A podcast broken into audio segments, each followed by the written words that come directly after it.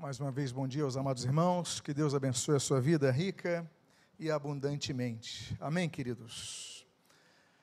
Amanhã, dia 7 de setembro, é um dia que para nós brasileiros fala alto. Por quê?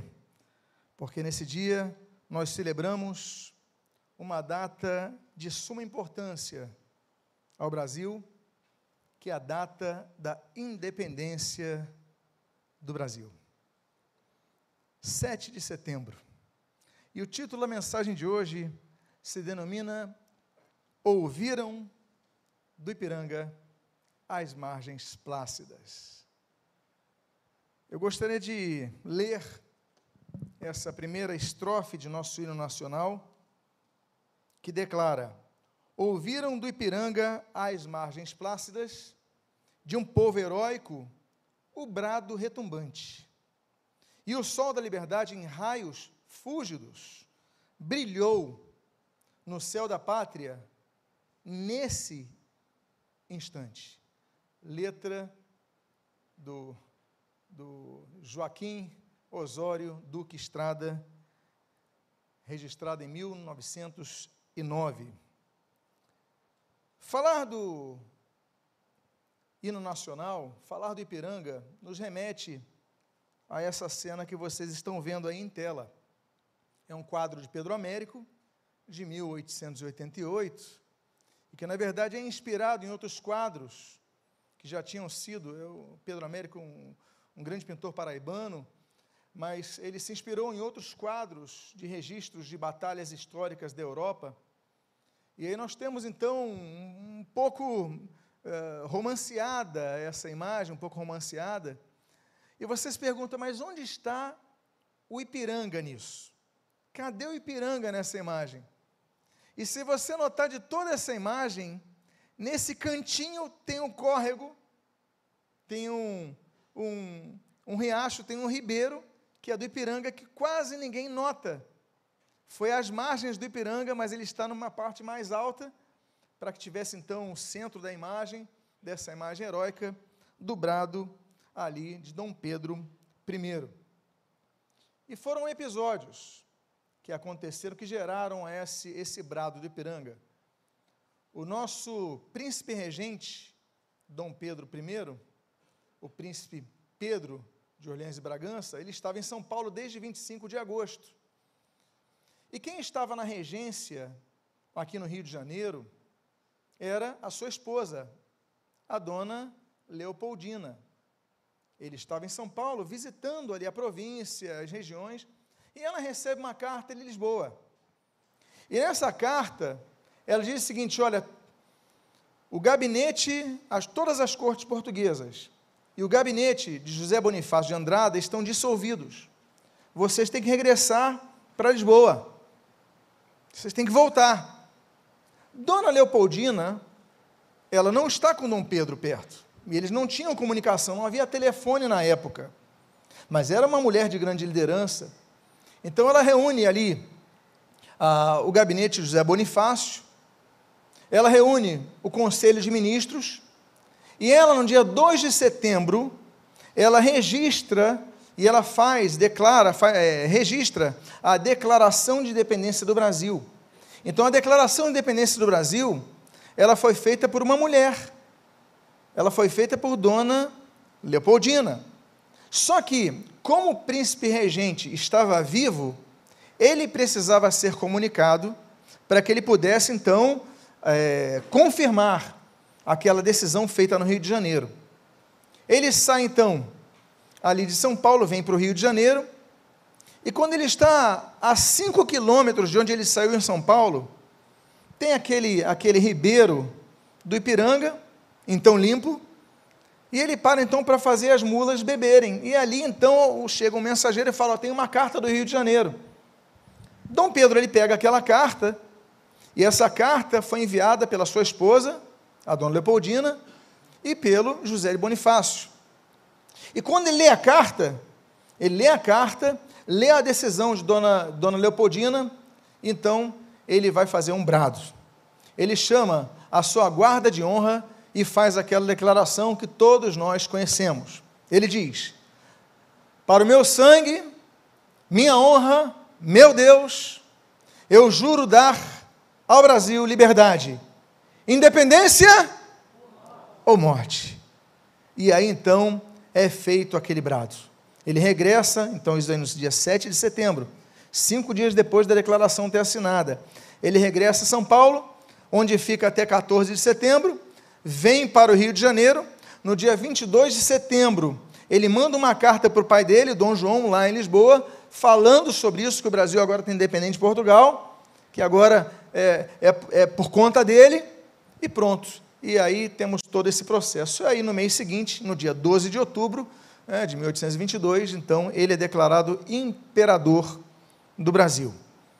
Temos então aqui um, uma síntese desse brado da independência, que foi consequente à declaração da independência e antes do comunicado formal da independência, três estágios de dependência. Mas por que, que eu falei e intitulei a mensagem como Ouviram do Ipiranga as margens plácidas? Por causa desse rio.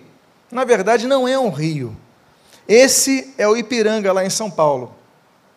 Se você notar, o Ipiranga, ele não é rio, por quê? Por causa do volume de água. Os rios, eles são definidos entre rios, ribeiros, riachos ou, ou, ou, ou ribeirões pelo volume de água, ou também associado à sua extensão. Então, por exemplo, o, o Rio Ipiranga tem 9 quilômetros. Não chega a ser um ribeirão, porque teria que ter mais de 10. Ele é um ribeiro. Tem 9 quilômetros, não tem grande volume d'água. Inclusive, lá em São Paulo, isso na cidade de São Paulo, em 1942, naquelas reformas que nós tivemos na, na maior metrópole é, da América do Sul, eh, grande parte do Ripiranga foi, foi, foi colocado concreto em cima e temos grandes avenidas ali em cima, para melhorar o trânsito e para inibirem o cheiro que não era agradável do Ripiranga. Aliás, numa última aferição, há três anos, do Rio Ipiranga diz que ele é altamente poluído. Uma pena para um símbolo nacional nosso, não é verdade? Uma pena. Pois bem, mas os rios, os rios são assim. O Rio Ipiranga, na verdade a gente chama Rio Ipiranga, volta a dizer, é um, é um ribeiro, ele é muito curto. Os maiores rios do mundo, eu quando nasci, quando cresci, eu pensava que era o Rio Amazonas. Eu aprendi assim, não, era orgulho nacional, o Rio Amazonas. Primeiro que ele é nacional, ele nasce nem no Brasil ele, as suas afluentes então, passam por sete países, mas ele desemboca no Brasil.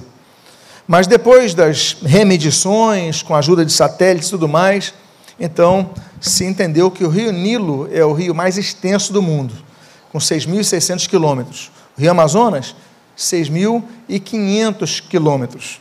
Ou seja, ainda que o rio Amazonas seja o rio com maior volume de água, são 209 mil litros cúbicos por segundo que são lançados no Oceano Atlântico.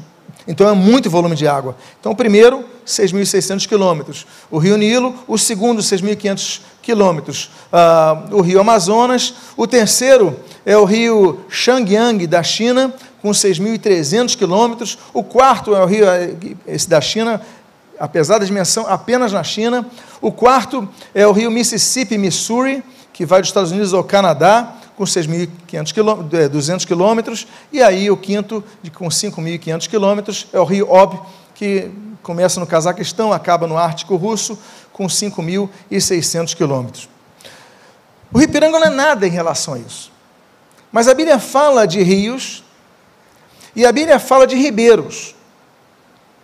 E hoje eu quero falar de três ribeiros. Estou falando do ribeiro do Ipiranga, as margens do Ipiranga onde se ouviu o brado da independência. Mas que ribeiros eu vou falar? A Bíblia fala de muitos ribeiros. Fala do ribeiro de Arabá, o ribeiro de Arnon, o ribeiro de Bezor, fala do ribeiro de Caná, fala do ribeiro de Cedron, fala do ribeiro de Jaboque, fala do ribeiro de, de Querite, fala do ribeiro de Quizon, fala do ribeiro de Zered. A Bíblia menciona vários ribeiros, mas eu quero trabalhar com os irmãos três ribeiros nesta manhã. Afinal de contas, nos lembramos do ribeiro do Ipiranga e aqui tanto falamos sobre ele até agora. O primeiro ribeiro que eu quero falar nesta manhã é um ribeiro de Jaboque. Eu convido então a que você me acompanhe no texto que se encontra em Gênesis capítulo 32, dos versículos 22 ao 31. Gênesis 32, do 22 ao 31. E eu gostaria de citar então, ler o texto. Diz a palavra de Deus: Levantou-se naquela mesma noite Jacó tomou suas duas mulheres, as suas duas servas seu, e seus onze filhos, e transpôs o val de Jaboque. Tomou-os e fê-los passar o ribeiro. Fez passar tudo o que lhe pertencia, ficando ele só. E lutava com ele um homem até ao romper do dia, e vendo que ele, vendo este que não podia com ele, tocou-lhe na articulação da coxa, coxa. Deslocou-se a junta da coxa de Jacó na luta com o homem. Disse este: Deixa-me ir, pois já rompeu o dia. Respondeu Jacó: Não te deixarei ir, se não me abençoares. Perguntou-lhe, pois, como te chamas? Respondeu ele: Jacó. Então disse: Já não te chamarás Jacó, e sim contra Israel. Pois como príncipe lutaste com Deus e com os homens e prevaleceste. Tornou Jacó, dize, rogo-te, como te chamas? Respondeu ele, por que perguntas pelo meu nome? E o abençoou ali. Aquele lugar Jacó chamou Peniel, pois disse: Vi Deus, vi a Deus face a face, e a minha vida foi salva. Nasceu-lhe o sol quando ele atravessava Peniel e manquejava de uma coxa. Oremos. Pai amado, lemos a tua palavra e pedimos as tuas bênçãos sobre as nossas vidas. Fala conosco, dá-nos a tua direção e o que nós pedimos, nós fazemos agradecidos em nome de Jesus. Amém e amém.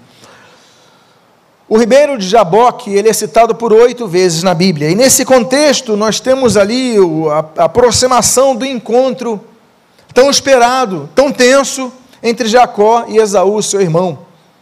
Esaú, que fora, que fora aproveitado por Jacó, naquele episódio em que, com fome, vendo o guisado de lentilhas que seu irmão preparara, pede e Jacó lhe vende em troca do direito de primogenitura.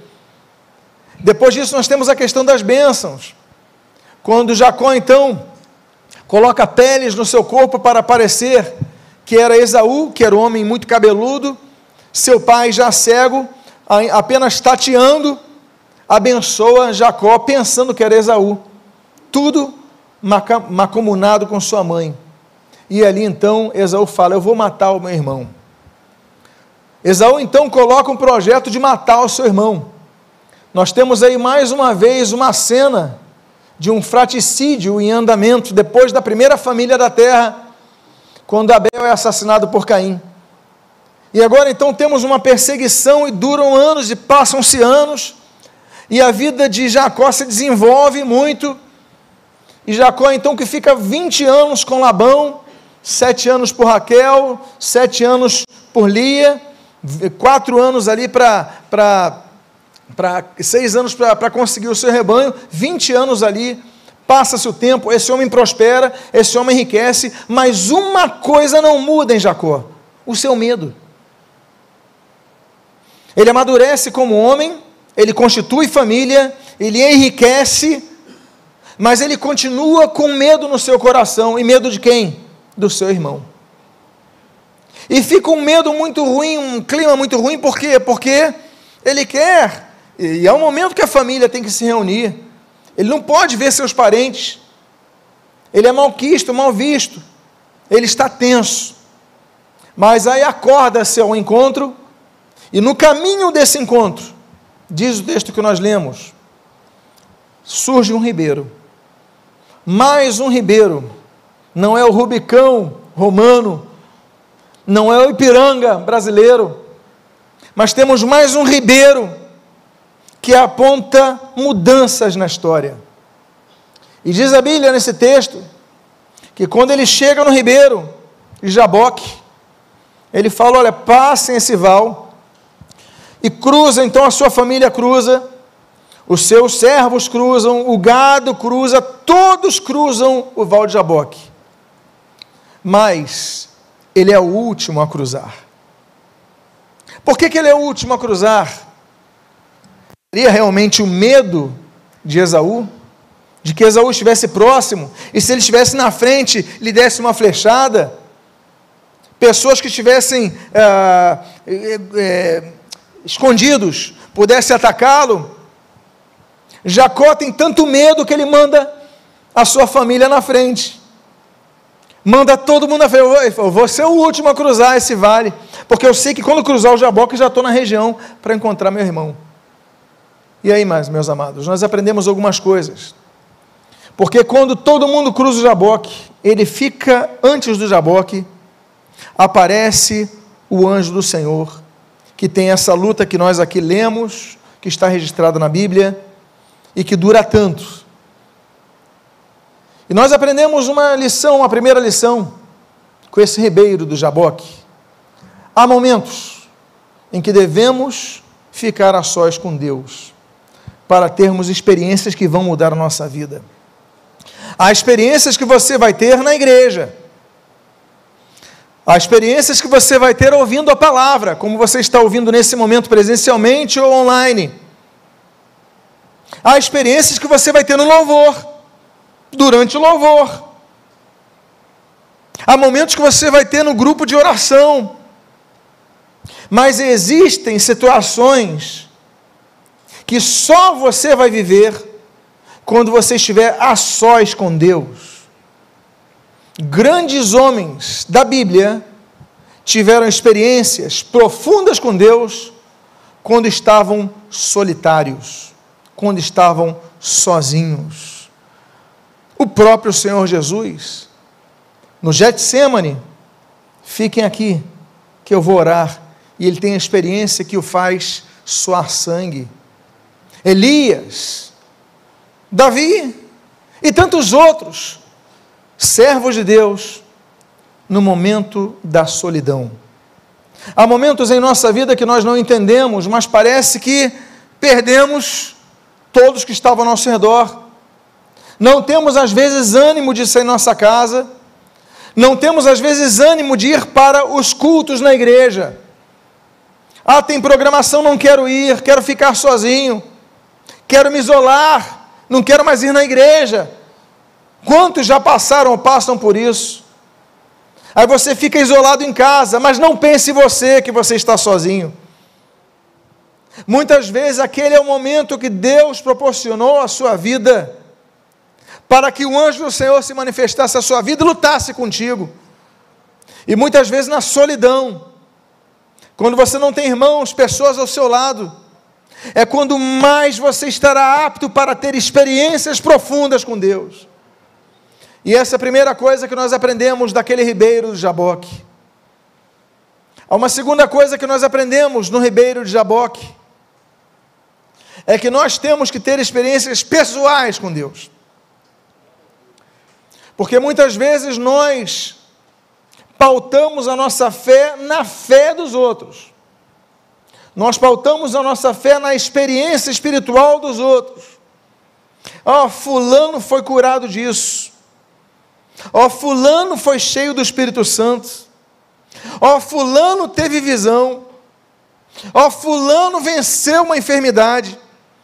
Ó, Fulano conseguiu essa carreira. Ó, Fulano, Beltrano, Cicrano, e você vai citando várias pessoas que testemunham, mas você mesmo não tem um registro de uma experiência profunda com Deus. Ah, mas eu vou na igreja todos os domingos, terças, quintas, juventude, eu vou nos grupos de oração, eu vou nos grupos de vida, mas a questão é que todos precisam ter uma experiência pessoal com Deus. Daí o termo Peniel. Ele batiza aquela região, ele renomeia aquela região, ele intitula aquela região como Peniel. Eu vi a Deus face a face, eu tive experiência pessoal com Deus. E o Peniel tem que ser um registro na vida de cada um aqui dos presentes. Todos têm que ter o Peniel na sua vida. Mas para que aconteça o Peniel, você tem que estar de frente, de frente para o Jaboque. Que você tenha experiências com Deus cada vez mais profundas. Quantos podem glorificar a Deus nesse momento?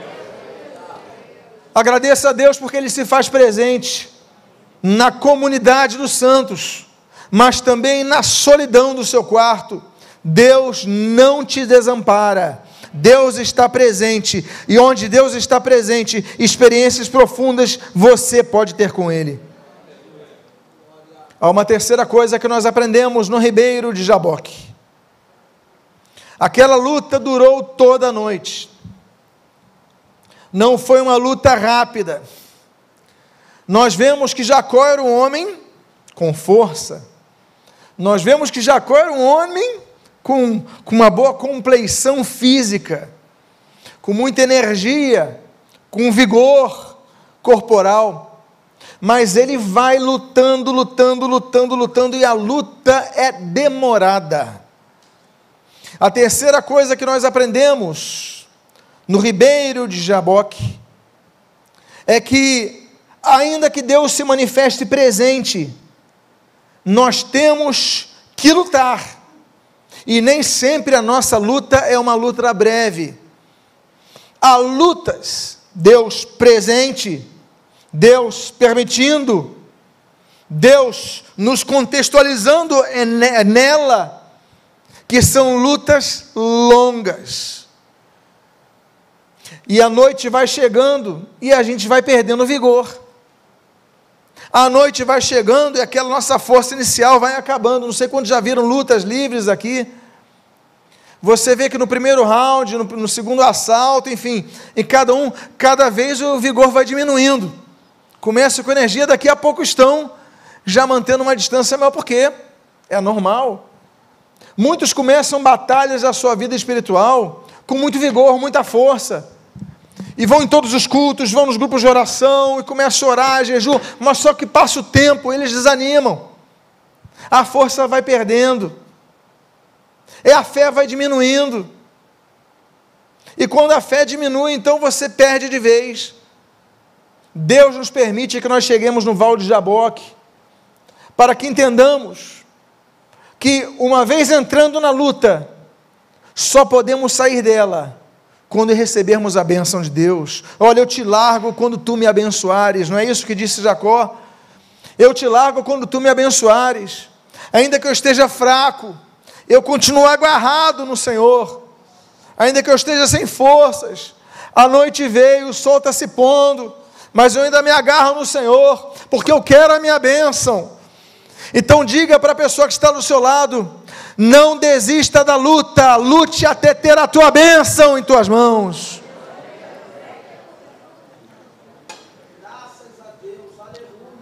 O Ribeiro de Jaboque nos ensina então que a luta pode durar a noite, mas ela só finaliza quando a bênção estiver contigo. Uma quarta coisa que nós aprendemos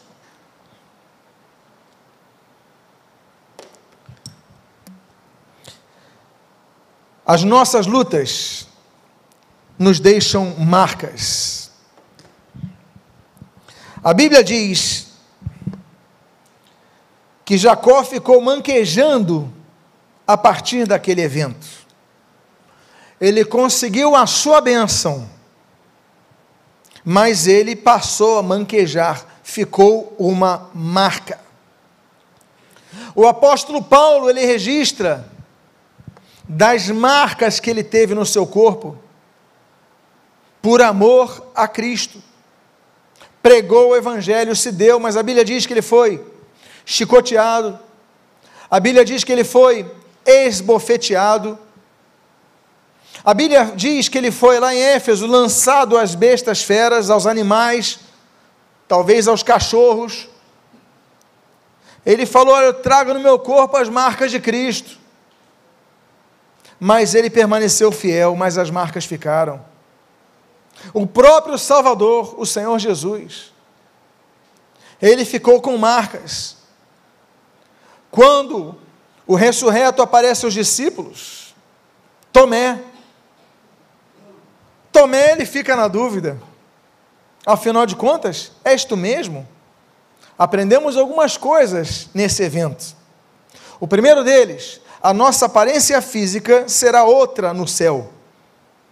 Lucas capítulo 24, o ressurreto estava em caminho de Emaús com dois discípulos e os dois não o reconhecem, porque fisicamente teremos um outro, uma outra configuração de corpo.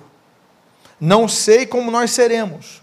O que eu sei é que nós não teremos mais as marcas herdadas pelo pecado, nosso DNA será totalmente diferente. Agora, Tomé tem dúvida, ué. Aí Jesus fala: é, então tá bom, toca em mim e fica a marca. Aquelas marcas ficaram em Cristo. Amados irmãos, e nós? Nós queremos passar por uma vida cristã sem lutas. Porque dizemos que nos convertemos a Cristo, fomos batizados. Então você vai ter marcas, vai receber chicotadas, Creio que ninguém vai receber naturalmente a coroa de espinhos na sua testa, mas o Senhor Jesus recebeu, você não quer receber então? Marcas. Esse homem, ele conseguiu o que queria, mas ficou a marca. Nós devemos sempre olhar que as marcas nos fazem olhar da nossa limitação em nós mesmos, da nossa dependência, que a vitória vem do Senhor. Nós não queremos mas nós temos que passar, porque o Senhor Jesus diz: olha, há dois caminhos. Um é largo, o outro é estreito. O outro é mais difícil, é sinuoso, mas esse é o que dá vida. Marcas. Marcas. Outra coisa que nós aprendemos em Jaboque é que Jaboque, o Ribeiro de Jaboque, é um local que os nomes são mudados. Deus, a partir dali, começa a chamar Jacó não mais de Jacó, mas de Israel. Jacó significa enganador, suplantador. Eu vou, eu vou tentar traduzir na linguagem atualizadíssima, na nova linguagem de hoje mesmo, e a tradução do hebraico de Jacó para o português dos dias de hoje seria 171. A tradução mais próxima, aquele que procura ter vantagem, lubridiar, esse era o nome dele. Ele já nasce agarrando no tornozelo de seu irmão. Quando nasce, os bebês saem. Então vê aquela mão agarrada, e os pais falam: ah, ele está segurando, por quê? Porque no hebraico, segurar o calcanhar tem o mesmo significado de suplantar, de enganar. E não foi isso que aconteceu com Jacó? E não foi isso que ele fez com Esaú duas vezes, pelo menos. Ou seja, o nome seguiu a ele. Só que Deus fala: não, agora você vai se chamar, vai se chamar de Israel. Foi a primeira menção de Israel na Bíblia. Ele vai falar: por quê? Você lutou com Deus e prevaleceu. Aquele que luta com Deus, aquele que prevalece com Deus. Deus muda o nome. Há vários nomes na Bíblia que são mudados. Gênesis 17. Abrão passa a se chamar de Abraão. Gênesis 17. Sarai passa a se chamar Sara. Esse trecho aí de Gênesis 32. Jacó passa a se chamar Israel. Números 13, Oséias passa a se chamar Josué. Gênesis capítulo 41, é, José é, é, recebe o nome, o nome, o nome egípcio, uh, Zafenate, é, nome totalmente diferente. Assim como, por exemplo, Daniel. Daniel, Daniel capítulo 1, passa a receber o nome babilônico, ah, que é o Belsazar ah, Ananias, Misael e Azarias recebem também, Daniel capítulo 1, os nomes de Sadraque, Mesaque e Abednego. A Bíblia fala da mudança de nome de, do próprio Simão, passa a ser chamado de Pedro. Pedro é um apelido. Uh, nós temos ali Atos capítulo 13, Saulo passa a ser chamado de Paulo, né? Saulo, o desejado, passa a se chamar, a assinar o nome de Paulo, o pequenino. Daí vem o termo paulatinamente, em pequenos passos. Né? Então, nós, e a Bíblia diz que todos nós, Apocalipse capítulo 2, receberemos um novo nome. Teremos uma nova aparência, receberemos um novo nome. Sabemos qual? Não sabemos qual, mas Deus nos dará um novo nome. O fato é que Deus A nossa história no Val de Jaboque. A nossa história, quando cruzamos o Jaboque, estamos de frente ao Jaboque, representa que Deus, nós lutamos, nós recebemos a marca, mas Deus nos dá um novo nome. Olha, você lutou com Deus e você prevaleceu. Diga à pessoa que está do seu lado, você luta com Deus. Diga à pessoa, passará a se chamar de Israel. Eu falei sobre dois ribeiros, três ribeiros. Eu gostaria de ir para o segundo ribeiro. E o nome desse ribeiro se chama Bezor. Eu convido a que você abra agora a sua Bíblia no primeiro livro do profeta Samuel, no capítulo de número 30. Eu gostaria de ler os versículos 8, 9 e 10.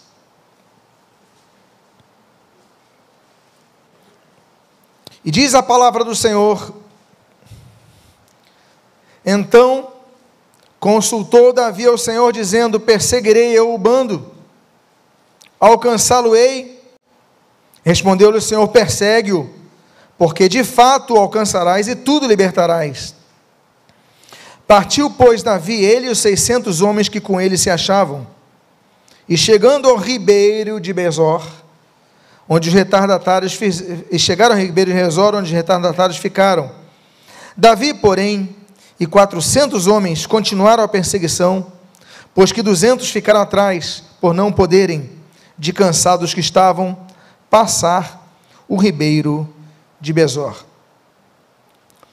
Amados irmãos, nós conhecemos a história de Davi e sabemos que Davi ele foi invejado por Saul. Depois daquele primeiro encontro que ele foi festejado, Saul vê nele a coragem, a destreza, a ousadia, a força, a fé, lhe oferece a, tua, a sua própria uh, armadura. Davi, não, eu vou enfrentar com o que eu mais me adequo, ele não, não cabe em mim, está pesado ele vai e derrota Golias e a seguir o mata. Mas depois disso a fama de Davi se alastra. E Saul fica com inveja e ciúmes de Davi. E começa então a perseguir Davi e perseguir de maneira implacável, a ponto de querer matá-lo. E por três oportunidades o rei Davi tem chance de matar Saul e acabar com a sua perseguição. Três oportunidades. E nas três, olha, eu estava próximo do Senhor, podia ter te matado, matado. E é livrado.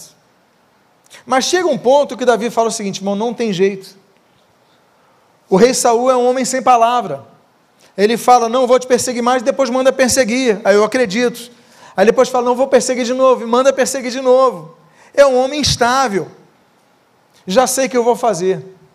Eu vou me refugiar no local onde Saul não consegue me pegar, no meio dos inimigos.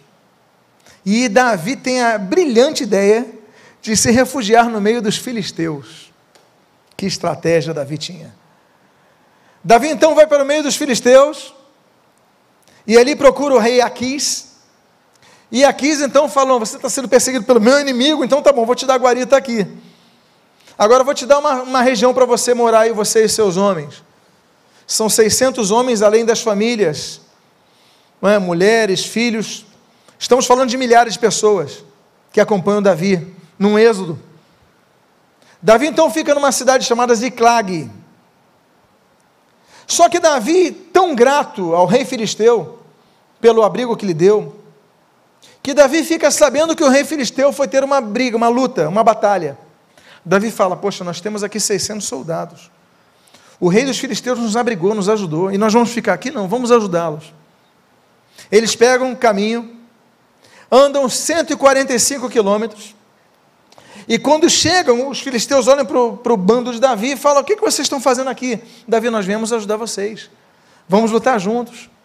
E os filisteus: Não, vocês não vão lutar com a gente, não, essa luta é nossa, deixa com a gente. E fica naquilo, o rei Aquis falou: Olha, Davi, eu agradeço a sua gentileza, vir nos ajudar, mas o meu povo pensa que no meio da batalha vocês podem se voltar contra a gente. Então, volta para Ziclag. Tá bom. Davi foi na melhor das intenções ajudar. Quando Davi retorna, mais 145 quilômetros, todo mundo cansado e exausto. Mas eles ali vão encontrar minha família, minhas, minhas esposas, nossas esposas, nossos filhos. Eles começam a ver fumaças. Ele falou: será que é da nossa cidade? E quando eles se aproximam de Ziclag, diz a Bíblia que a cidade está arrasada. Os Amalequitas vieram e tomaram a cidade e levaram suas esposas e filhos como escravos. Aí Davi pega os seus homens e fala: Bom, temos que achá-los, para qual direção vamos, não sei. E ele acode ao Senhor. Os homens tentam matar Davi. Eles acordam, não vou pregar sobre Ziclag, já preguei sobre isso. Mas o fato é que eles vão à busca. Mas eles estão exaustos, cansados. E diz a Bíblia nesse texto que eles chegam num ribeiro. E mais um ribeiro é um marco histórico. Naquele ribeiro de Bezor, a Bíblia diz que Davi chega com seus 600 homens e eles param para beber a água do ribeiro. Mas a Bíblia diz que 200 não continuam. 200 não vão avante. Só 400 continuam depois do Bezor. E nós aprendemos algumas lições. A primeira delas é o significado de Bezor. Bsor, que significa refrigério. Ainda que nós tenhamos grandes lutas, nós temos que observar que no nosso caminho Deus coloca ribeiros de Bezor para que sejamos refrigerados, reanimados, refortalecidos. Nós muitas vezes só olhamos o problema, e é um fato, que o problema se avulta a nós e nós não vemos. Mas muitas vezes Deus nos leva a Ribeiros de Besor, que muitas vezes é uma pregação que você ouve, é um texto que você lê na Bíblia, é uma canção que você ouve e Deus começa a falar contigo, é uma visita que você recebe, é um telefonema que alguém lhe faz. No momento de grande luta, quando vier um alívio, entenda, é o ribeiro de Besor que Deus está permitindo que você tenha na sua vida para você se refrigerar. A segunda coisa que nós aprendemos é que nós temos que ter cuidado com o nosso cansaço para não tomarmos decisões erradas. Quantos de nós já enviamos um e-mail ou uma mensagem no aplicativo e segundos depois nós falamos: Meu Deus, por que, eu fiz isso?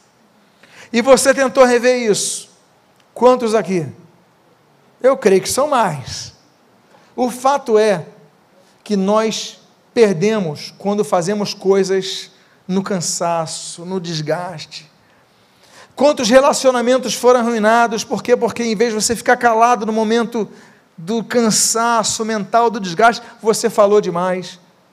Aí perde esse relacionamento. Quantos perdem? Todos passam por lutas, e a grande luta que nós temos muitas vezes é dominar o nosso próprio eu. Às vezes o diabo não faz nada senão assistir o que a nossa natureza caída nos faz fazer, falar demais.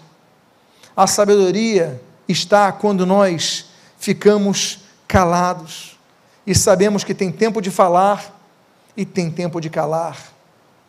Elias, quando estava cansado, ele pediu para si mesmo a própria morte. Jonas queria que os outros morressem. Meus amados irmãos, cansados, nós não tomamos decisões certas.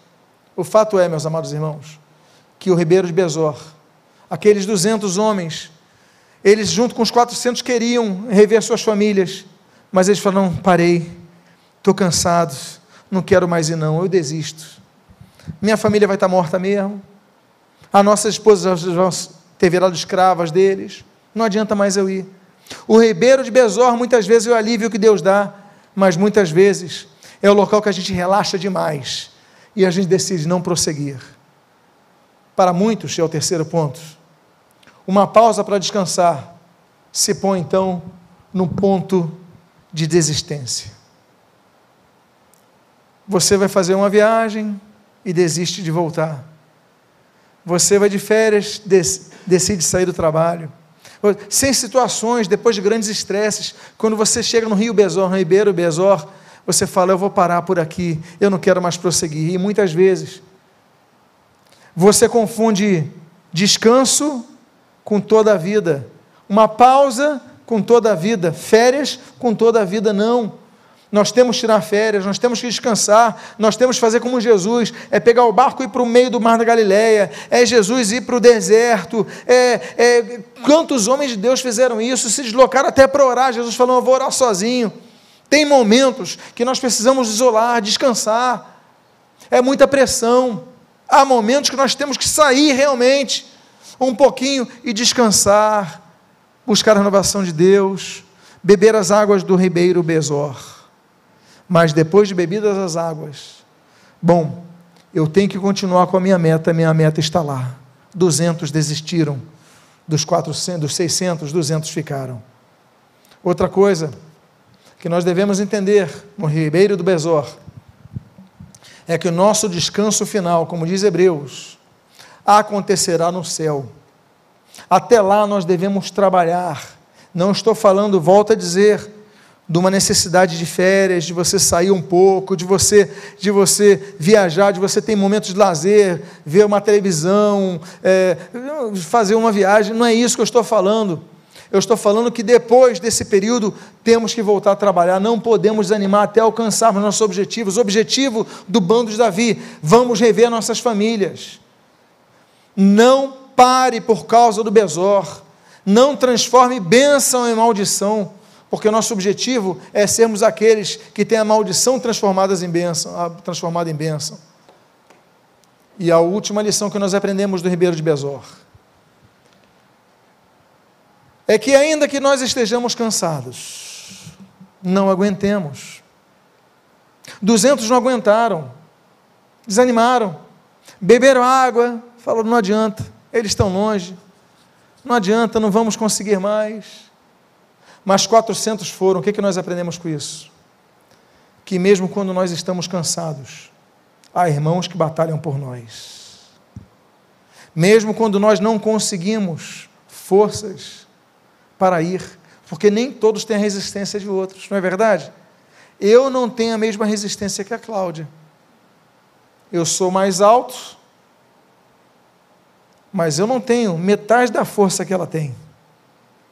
Quantos maridos dizem isso das suas esposas também? O, a grande questão é que há vezes que você não consegue, mas você fala o seguinte: ora por mim, me ajuda em oração. Aí você fica no besor, porque você não aguenta mais andar, mas os 400 vão à luta por você. Não, fiquem aí, fiquem em besor que nós vamos lutar por você. Você está cansado? Fica aí, nós vamos orar por você, nós vamos lutar por você. O poder da igreja, um dos maiores poderes que nós temos, é a da intercessão uns pelos outros. E nós aprendemos isso em Besor.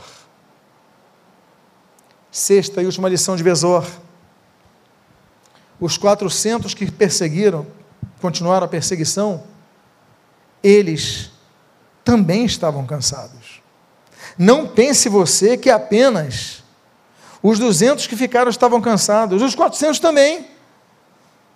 Eles andaram 145 quilômetros para ir, 145 quilômetros para voltar, ainda tem a experiência de não encontrarem suas famílias, e ainda vão caminhar mais quilômetros procurando, estão exaustos, todos exaustos, os 200, mas 400 também.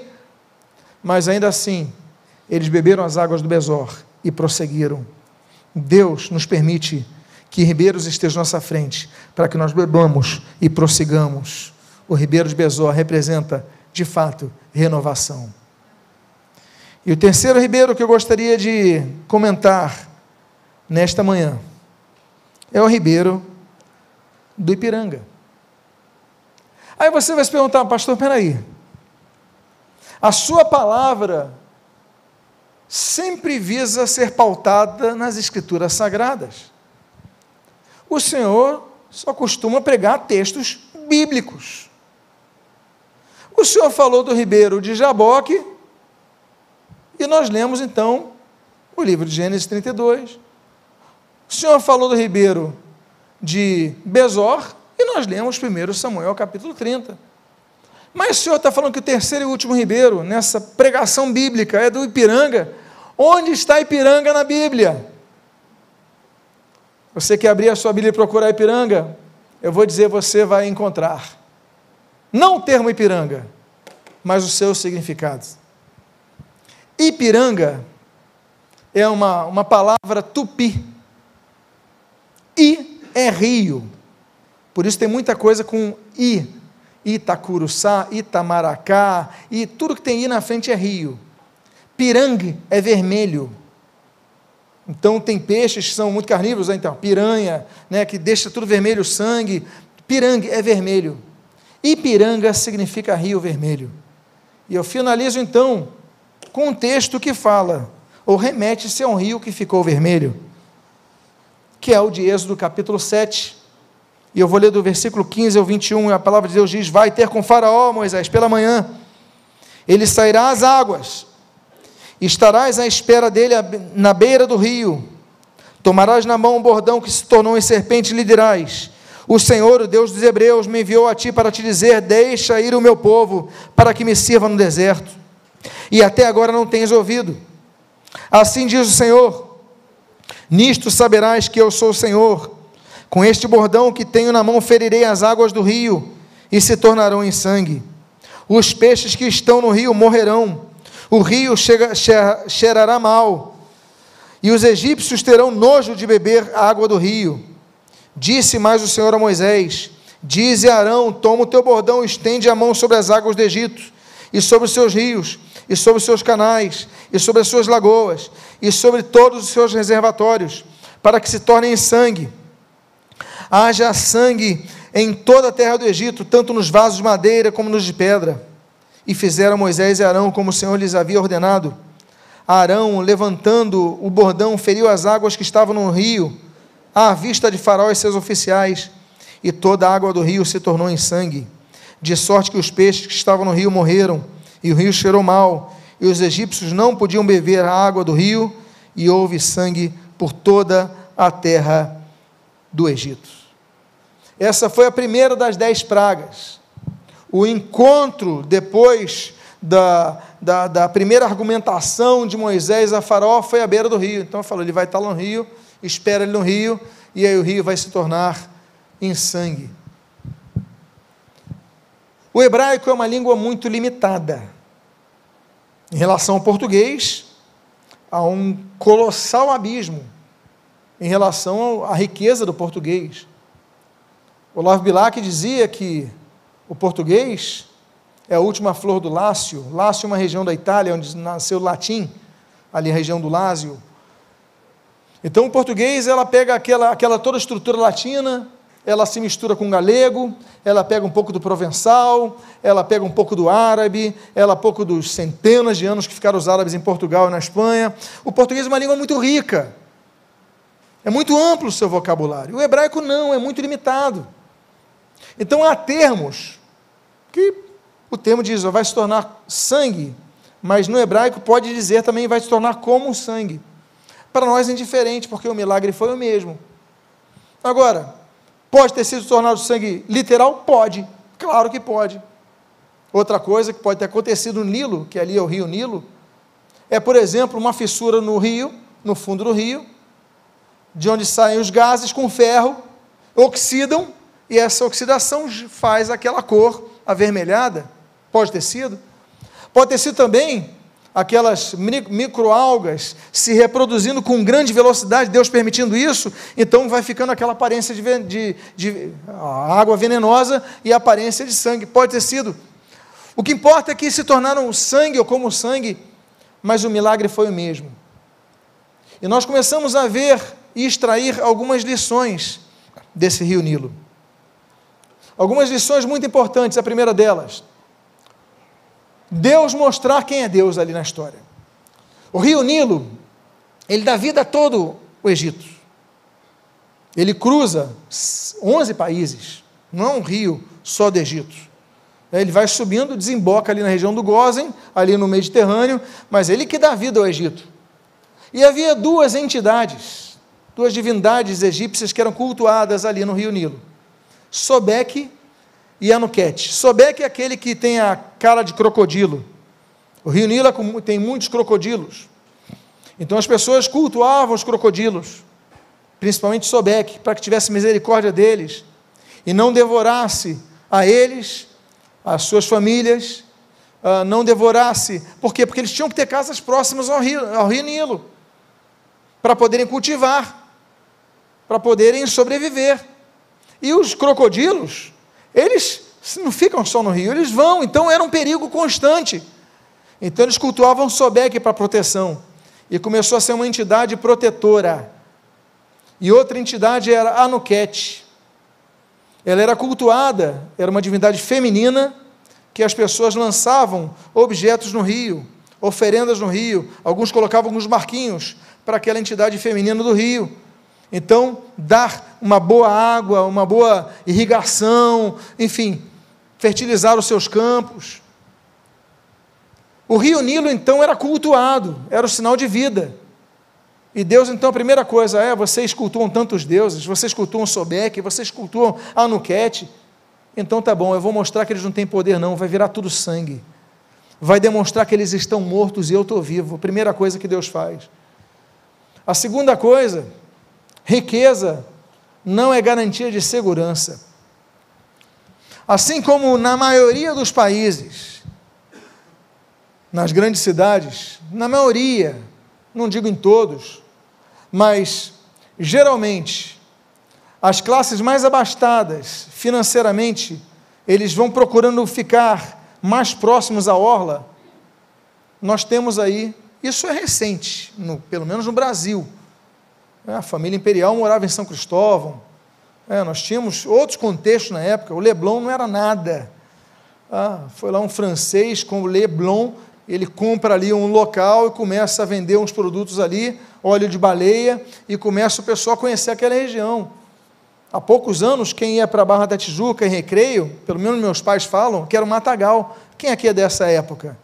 Pois é, você acabou de entregar a sua idade. Mas não era assim? Quem foi nessa região era abandonado. Agora, ainda que você vi, viva às margens do rio para ter mais acesso à água, para poder ter a sua terra mais irrigada, ter mais produtos para vender e poder ter gado, porque você só podia ter gado se fosse próximo ao Nilo. Como é que você vai, vai, vai suprir a, a bebida, o, o teu gado? Então, as pessoas que ficavam ao rio eram os palacianos na região do Gozen, de Luxor, de outras regiões, e as pessoas com posses. Mas Deus fala: não, a peste vem de todos os locais. Quando eu mando o juízo, eu pego a todos. Eu não pego o rico ou pego o pobre, eu pego a todos. A pandemia, ela veio sobre ricos ou sobre pobres? Veio sobre todos. Então Deus envia juízo para mostrar o seu poder e a nossa pequenez. Outra coisa que nós aprendemos é que a vida não vem do Nilo, mas a vida vem de Deus. Muitas vezes nós estamos cultuando é, o rio, a nossa posse, a nossa, a nossa casa, a nossa renda, a nossa conta poupança. Aí vem uma bactéria e você perde tudo. Às vezes vem uma enfermidade, nem em você, mas num parente. Quantos aqui não conhecem histórias de uma pessoa que ficou doente, a família toda começou a perder as posses para aquela pessoa ter um tratamento, acabou tudo porque, porque mostra a pequenez do Nilo de nossas vidas. Nós construímos o Nilo, nós adoramos o Nilo, nós valorizamos o Nilo, mas Deus quer que nós valorizemos as coisas mais essenciais da nossa vida. Outra coisa que nós aprendemos, lembrando do rio Ipiranga, o rio se torna sangue. A Bíblia traz registro muito importante sobre sangue, no sangue e a vida, a partir de Gênesis capítulo 3, quando o nome do primeiro homem da terra se chama vermelho. Adam significa vermelho. Adam, Edom, no hebraico moderno, é, é, é, Adom, Adom é vermelho no hebraico. O primeiro nome do primeiro homem se chama vermelho. Como diz a Bíblia em Romanos capítulo 5, o segundo Adão, ele é conhecido pelo sangue vertido na cruz que é vermelho, o sangue de Jesus, o vermelho.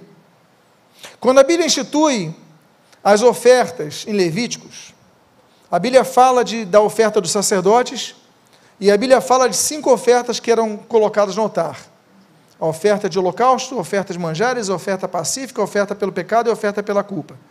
Na oferta pelo pecado, tinha que ser derramado o sangue de uma novilha vermelha. Na oferta pelos sacerdotes, tinha que ser derramado o sangue de uma novilha vermelha. Olha o símbolo do vermelho aí. Que coisa importante.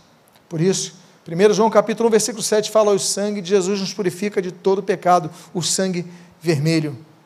Aí você fala, mas por que essa ênfase no vermelho? Aí você vai olhar a cortina do tabernáculo, aquela cortina principal, uma cortina vermelha. Olha, tem um símbolo muito grande nisso. Que coisa tão bonita. Mas o que eu quero dizer para os irmãos é que aquele rio fica vermelho e nos aponta três direções, três símbolos, uma direção. O primeiro símbolo é o símbolo do rio Nilo. O segundo símbolo é o símbolo de outro vermelho que eles vão encontrar. Porque se no capítulo número 7 nós temos o rio vermelho, que é o Nilo, no capítulo número 14 eles estão diante de um mar. O mar chamado Mar? Mar Vermelho. E o segundo símbolo é que o mar, intransponível para a quantidade de pessoas e o exército que vinha atrás, não daria. E o terceiro símbolo é que o mar vermelho se abre pelo poder de Deus. E aí nós temos uma só direção. A direção do vermelho que nos aponta nos lembra um outro vermelho de Êxodo capítulo 12. Eu faço uma pergunta a vocês. Entre Êxodo 7 e Êxodo 14, entre o rio, o Nilo que fica vermelho, e o mar vermelho, há mais um vermelho importante nessa história. Quando no capítulo 12 de Êxodo, a Bíblia diz que eles tinham se reunido nas suas casas, porque a décima praga o anjo passaria sobre a terra do Egito, mas aqueles em cujos umbrais da porta, umbrais da porta tivesse a marca de que cor? Vermelha do sangue do cordeiro, o anjo não passaria para ceifar aquelas vidas. Três vermelhos, três poderes, três libertações, uma direção. Quantos podem glorificar a Cristo? Tudo aponta a Cristo. O rio Nilo aponta ao vermelho de Cristo. A Páscoa aponta ao Cordeiro que é Cristo. O mar vermelho cruzado aponta ao Jesus, a Cristo Jesus, que nos libertou das trevas para a luz. Mas a conclusão que eu faço, que nós começamos falando então, ouviram do Ipiranga. E eu finalizo a mensagem com as margens plácidas. Ouviram do Ipiranga as margens plácidas, plácidas, pacíficas, calmas. Por isso não é um rio, por isso é um ribeiro. Há pouco volume de água. A água ela vai deslizando, a ponto de você parar, poder beber, poder banhar-se, poder se renovar. Ouviram do Ipiranga? Ouvimos. Mas onde? Quando nós olhamos, tem margens plácidas. Em Cristo Jesus, como diz Romanos capítulo 5, versículo 1, justificados, pois, pela fé, temos paz com Deus. Por isso, Jesus, ali em João capítulo 14, olha, deixe-vos a paz, a minha paz voladou, não voladou como a dá o mundo. Portanto, quando cruzamos o Ipiranga, nós passamos a ter paz com Deus. Eu convido a você a ficar de pé nesse momento. Eu quero fazer uma oração por sua vida. Nesse dia que nós antecedemos a celebração da independência do Brasil. Há uma independência maior que nós devemos celebrar. A independência do pecado, a independência do diabo. Em Cristo somos livres. Conhecereis a verdade e a verdade vos libertará. Jesus nos traz libertação. Convido a você a fechar os seus olhos.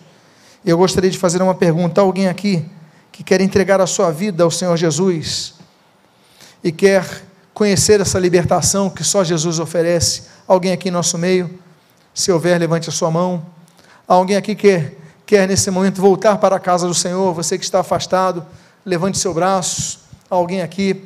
Pai amado, lemos a tua palavra tratamos a respeito de três ribeiros, na verdade, dois ribeiros e um rio. Pai amado, nos apontando essa data da independência. Mas, Pai amado, em nome do Senhor Jesus, independentes somos do pecado, do diabo, mas totalmente dependentes somos de Ti. E, Pai amado, essa é a maior libertação que alguém pode ter. Abençoa as nossas vidas, fortalece a nossa vida, abençoa também nosso país, amanhã a data da independência, abençoa o Brasil, abençoa nossos governantes, abençoa as decisões que têm sido tomadas, as que hão de ser tomadas que isso redunde, Senhor, em benefícios para o nosso povo, a nossa nação. Abençoa as nossas vidas, abençoa nossas famílias, abençoa cada integrante de nossa casa, Pai. Pedimos as tuas bênçãos sobre nós. E pedimos, Deus, leva-nos aos nossos lares em paz e em segurança. Que tenhamos uma tarde de renovação e bênçãos. E que hoje à noite possas falar novamente conosco, através da tua palavra o que nós pedimos, nós fazemos agradecidos em nome de Jesus. Amém. E amém. Antes de nós sairmos, nós vamos orar, teremos uma canção, um louvor aqui que vai abençoar as nossas vidas. E eu quero dizer a você, hoje à noite estarei pregando aqui a palavra. Então, seis e meia, não deixe de estar presente. Amém, queridos? Vamos orar, vamos, vamos então colocar a mão nos nossos corações. Pai amado, em nome de Jesus, agradecidos pela tua palavra. Hoje estamos às margens plácidas daquele rio que sai do trono de Deus, ali citado em Apocalipse. Abençoa as nossas vidas, fortalece a nossa fé e o que nós pedimos, nós pedimos em nome de Jesus. Despede-nos debaixo do amor de Deus, o Pai, a graça salvadora do Senhor Jesus e as doces consolações do Espírito Santo Deus, hoje para todos sempre. Amém e amém. Que Deus abençoe em nome de Jesus. Avisa a pessoa que está do seu lado, cruze o ribeiro. Que Deus abençoe em nome de Jesus. cruz me chamou.